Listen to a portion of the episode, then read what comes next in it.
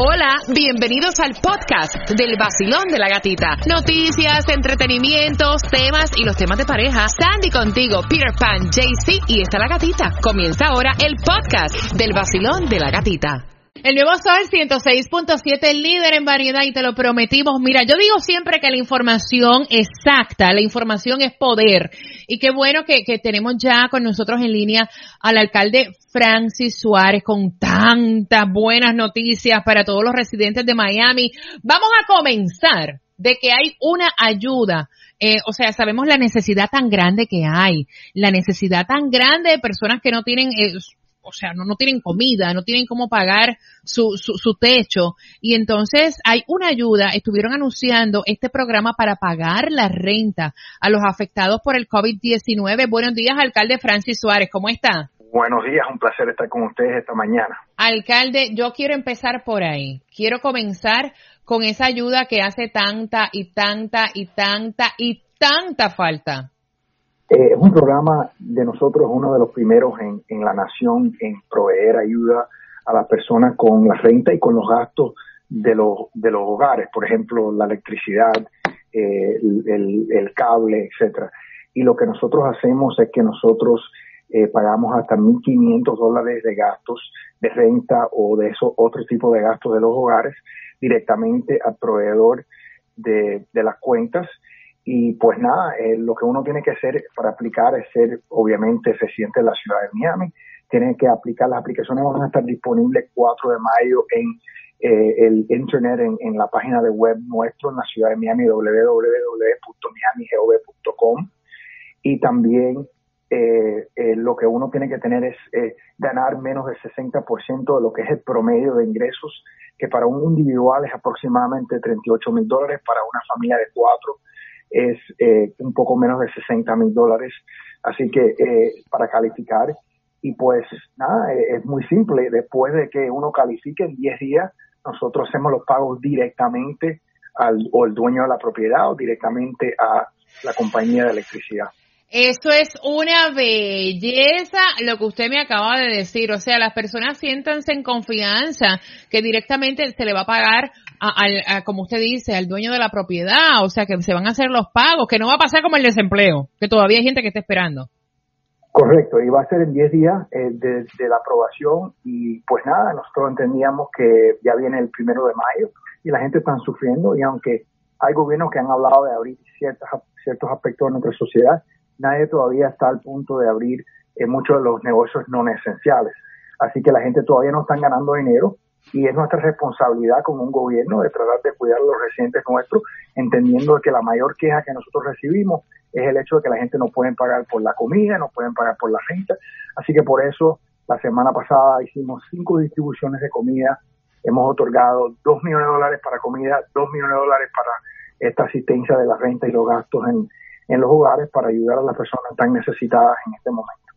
Alcalde, hay algo que me llama la atención. Obviamente eh, se hizo ya el anuncio oficialmente. Miami-Dade, al igual que Broward, están decidiendo pues abrir lo que son los parques, las vías fluviales, los campos de golf, tan pronto como mañana miércoles, cuando se entiende que todavía pues no es el momento. O sea, yo creo que no hace, yo creo que hace una gran diferencia esperar unos cuantos días más antes de que esto sea posible. Pero obviamente e, es, mi pensamiento, ¿no? No es lo que va a ocurrir ya mañana miércoles, pues obviamente eh, abren, han contratado en Miami Dade 400 ex trabajadores de eventos privados con, con la, con la mente, ¿no? De, de ayudar en que en ciertos sitios se cumpla la ley, que yo espero que sea así. Pero entonces eh, estamos viendo que usted ha creado sus propias estrategias en la ciudad de Miami. Eh, y esto pues me encanta porque yo también soy del tipo de pensamiento que no estamos ready todavía. Nosotros en la ciudad de Miami desde el primer momento fuimos muy proactivos eh, eh, en, en, respecto a esta polémica, a esta pandemia. Y nosotros fuimos los primeros de cancelar eventos grandes, de poner un orden en quedarse en casa, de poner un toque de queda. El condado nunca puso un toque de queda, de pedirle al aeropuerto que descontinuara vuelos desde, desde lugares donde hay alta incidencia de COVID-19 de, demandar que se pongan máscaras en los restaurantes. Y por esas razones nosotros en la ciudad de Miami tuvimos un punto de tope en casos nuevos mucho más antes que el condado. nuestro punto de tope era el 31 de marzo, el de ellos era el 4 o tercero de abril. Eh, nosotros lo que estamos haciendo es monitoreando las estadísticas que salen cada día del Departamento de Salud del Estado estamos hablando con el Departamento de Salud que tienen los expertos que pueden analizar esa información para darnos el mejor consejo de cuándo vamos a poder implementar lo que le llaman la fase número uno. Y cuando llegamos a la fase uno, entonces podemos abrir eh, las marinas y los parques. Así que eh, vamos a tener una, una reunión esta semana, si Dios quiere, con el, cirujano general del estado de la Florida para guiarnos en, esa información. Ellos tienen los expertos médicos y nosotros queremos ser muy cuidadosos porque lo que no queremos ver es una segunda ola de incidentes de, propagación de COVID, entendiendo de que cuando yo era eh, el paciente número dos en Miami-Dade, desde que yo lo contraí, que era el 13 de marzo, hasta hoy, un poco más de un mes, hemos tenido 11 mil casos.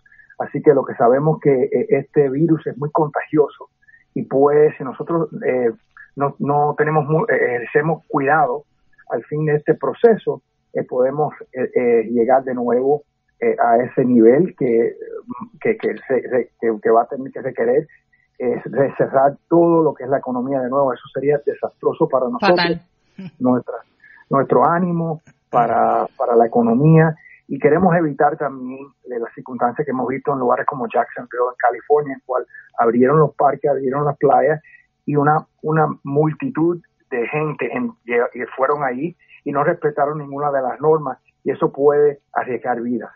Mañana es miércoles y van a implementar, eh, o sea, lo que incluye la fase número uno. Alcalde, eh, estoy viendo en las redes sociales que dicen, oye, los gimnasios abrieron, la peluquería. No, eso no es así. ¿Qué compone esa primera fase? No, en la primera fase ni los gimnasios, ni las discotecas, ni las barras están abiertos. Eh, simplemente sería eh, posiblemente eh, levantar lo que es el toque de queda, seducir la obligación de quedarse en casa a las personas más vulnerables en nuestra sociedad, que son obviamente las personas mayores y las personas que tienen dificultades con su sistema de inmuno. Eh, también eh, sería abrir, eh, no, no se abrieran los restaurantes para consumir adentro todavía, o sea, eso todavía sería para llevar al domicilio, para la gente recoger, y sería simplemente abrir los negocios no esenciales a un porcentaje de 25% de la total capacidad de lo que se pueden normalmente tener entendiendo que se tienen que distanciar eh, adentro de, esas, eh, de esos lugares, de esos sitios, esos negocios, eh, seis pies por lo menos. Ok, ¿qué se va a tomar en consideración y cuánto va a tardar para implementar entonces lo que sería la fase 2? Cada fase tiene la misma criteria, que es básicamente 14 días en cual se analiza toda la información, los datos, para ver si se está disminuyendo los casos de casos nuevos de COVID-19. También eh, el hecho de que están reportando la gente síntomas de influencia o de COVID-19. Y la, tercera criteria es eh, analizando los, los hospitales para asegurar que ellos tienen suficiente capacidad para los pacientes que ellos están recibiendo y que están descargando. Así que eh, eso, toda esa criteria se tiene que utilizar información básicamente del estado de la Florida y información que hemos recibido del condado eh, con el respeto a los hospitales, pero los expertos eh, están, eh, o sea, son empleados del estado de la Florida que son epidemiologists y, en particular que analizan y se especializan en lo que son enfermedades de este tipo. Mire, alcalde, yo le agradezco que usted haya sacado de su tiempo siempre